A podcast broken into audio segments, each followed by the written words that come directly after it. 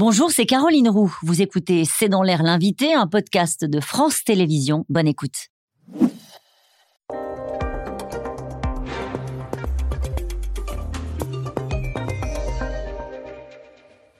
Bonsoir à toutes et à tous, bienvenue dans C'est dans l'air. Mon invité ce soir est Denis Labelle.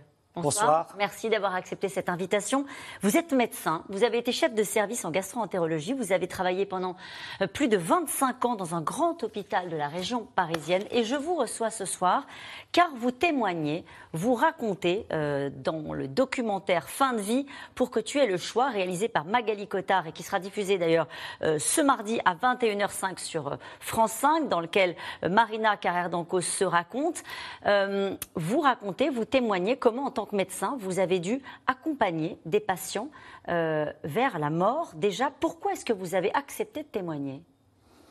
Écoutez, face au bulldozer idéologique qui fait croire que tous les médecins sont opposés à l'aide à mourir, de répondre à la demande des patients, il me semblait important, oui, de dire que non, beaucoup de médecins le font souvent clandestinement, comme je l'ai fait aussi clandestinement. Ça veut dire quoi clandestinement? Bah, C'est-à-dire qu'on le fait sans, que ça ne se voit pas, que ça ne se dise pas. On le fait avec le patient, on le fait avec la famille, on le fait avec l'équipe soignante. Et on espère que ça n'ira pas jusqu'à la justice. Mhm. Mais en faisant cela, je me considérais parfaitement soignant. Je tiens à le dire. soignant comme les Belges, comme les Hollandais. On va en parler. On va en parler de, ces autres pays qui ont fait d'autres choix et des états d'âme qu'on peut respecter aussi, de certains médecins qui disent je suis médecin, je ne suis pas là pour donner la mort.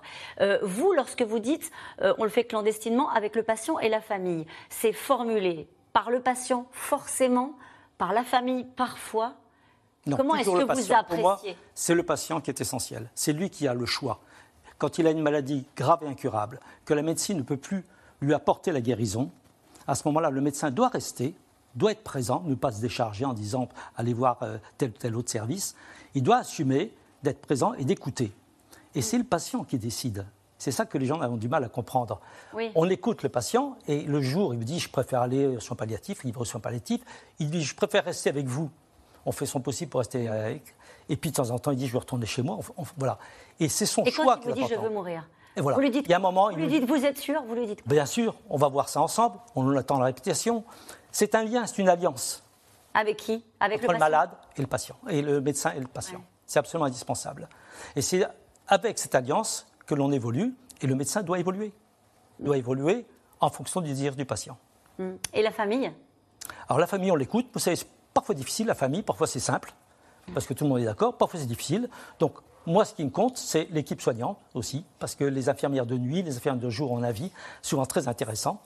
Et euh, voilà, et c'est le. Et ce geste-là, euh, il est compliqué à faire pour un médecin, même quand c'est euh, dans les conditions que vous venez d'évoquer, c'est-à-dire un patient qui le dit clairement, qui est condamné, sa famille qui soutient, l'équipe euh, médicale qui accompagne ce geste-là, c'est vous qui le faites bien sûr que c'est compliqué. Si ce n'était pas compliqué, il y en a beaucoup qui euh, diraient je le fais sans problème. Non, c'est compliqué, bien sûr. Mais c'est le résultat d'une séparation, le résultat d'une alliance qui se termine par une séparation. Donc oui, c'est émotionnellement difficile, mais c'est le rôle du médecin c'est de la sédation profonde, c'est du suicide assisté, c'est de l'euthanasie. C'est quoi le bon mot? Alors, c'est l'aide médicale à mourir, sous plusieurs formes.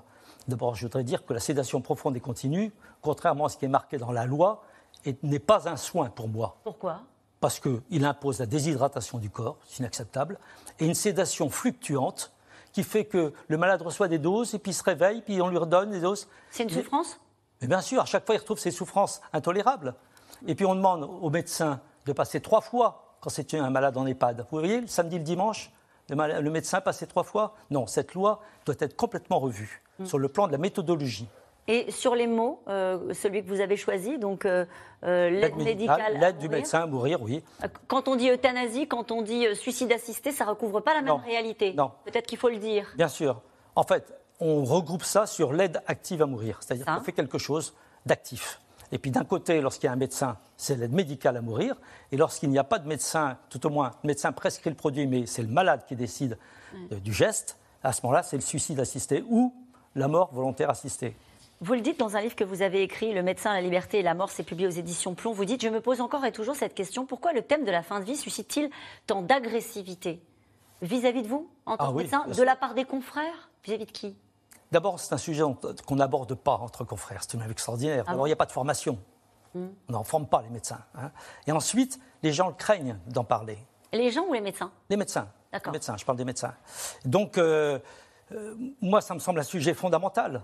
On est confronté en permanence à la souffrance, on est confronté en permanence à la mort et on n'a aucune formation et aucune discussion. Et, et c'est psychologiquement, c'est vrai, difficile. Mais Denis Labelle, vous acceptez quand même de discuter avec les médecins qui vous disent Je ne veux pas.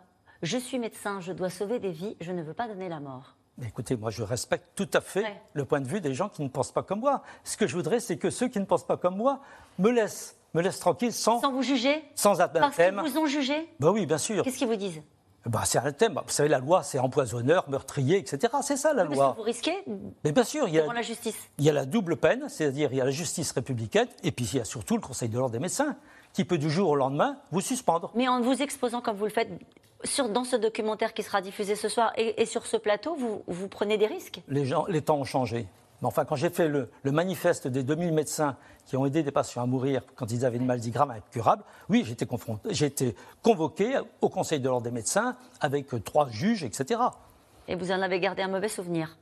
Eh bien, eux, peut-être, parce qu'à Ah la bon? fin, ils m'ont dit euh, peut-être que vous avez raison, mais euh, les gens ne sont pas prêts. Alors, en tout cas, en Belgique, c'est l'un des premiers pays au monde avec les Pays-Bas à avoir légalisé l'euthanasie il y a 20 ans. Euh, en, en- en regardant ce documentaire, il y a un professeur qui s'appelle le docteur Lebec dans le film et il explique, il dit, la grande proportion de la demande d'euthanasie ne débouche pas nécessairement sur un acte d'euthanasie, mais tout est prêt. Ça rassure les gens, ça leur permet de mieux supporter ce qu'ils ont à supporter. Est-ce que point- vous entendez ça? C'est un point essentiel. Ouais. C'est un point essentiel. Vous n'avez que 2,5% des gens qui demandent l'aide médicale à mourir en Belgique. 2,5. C'est très peu. C'est très peu. Hein, 4 en Hollande, un peu plus au Canada. Mais en Belgique, il y a eu des enquêtes. 80% de la population ne veut pas qu'on revienne dessus. Parce que ça désangoisse. Parce qu'en effet, très souvent, les gens ne l'utiliseront pas, ne demanderont pas au dernier moment. Ça, c'est une vérité. Mais de savoir que c'est possible, ça change tout. Est-ce que c'est le modèle, le modèle belge qu'il faudrait adapter en France, puisque euh, la discussion va être portée au Parlement euh, euh, dans quelques semaines? Est-ce que c'est un modèle? Est-ce que c'est le modèle que vous défendez? Moi, je trouve que sur le plan médical, c'est un modèle valable, puisqu'ils ont 20 ans d'expérience. hein. Il n'y a pas eu de massacre d'handicapés, comme on nous a annoncé, enfin, de, de- de choses épouvantables. Non, ils ont 20 ans d'expérience, ça marche bien, les gens euh, acceptent en petit nombre, et ça se passe de façon humaine. Est-ce qu'il y a des dérives euh, au Québec, par exemple, euh, où on peut suggérer, suggérer à un moment donné à des patients euh, le fait de recourir à, à l'aide médicale à mourir? 7% des décès surviennent après cette intervention létale. Est-ce qu'il faut mal- malgré tout encadrer cette disposition-là? Je pense qu'une loi comme ça doit être encadrée, c'est une évidence.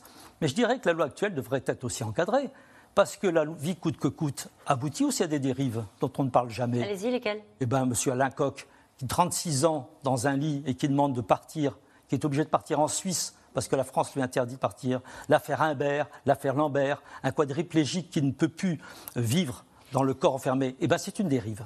Alors justement, Franck Riester, qui est ministre des Relations avec le Parlement, a annoncé que ce projet de loi sur la fin de vie promis par Emmanuel Macron, on s'en souvient, euh, passera en Conseil des ministres d'ici la fin de l'année 2023. Visiblement, euh, il y a un cadre qui est fixé par le président de la République, même si le texte n'est pas encore fixé.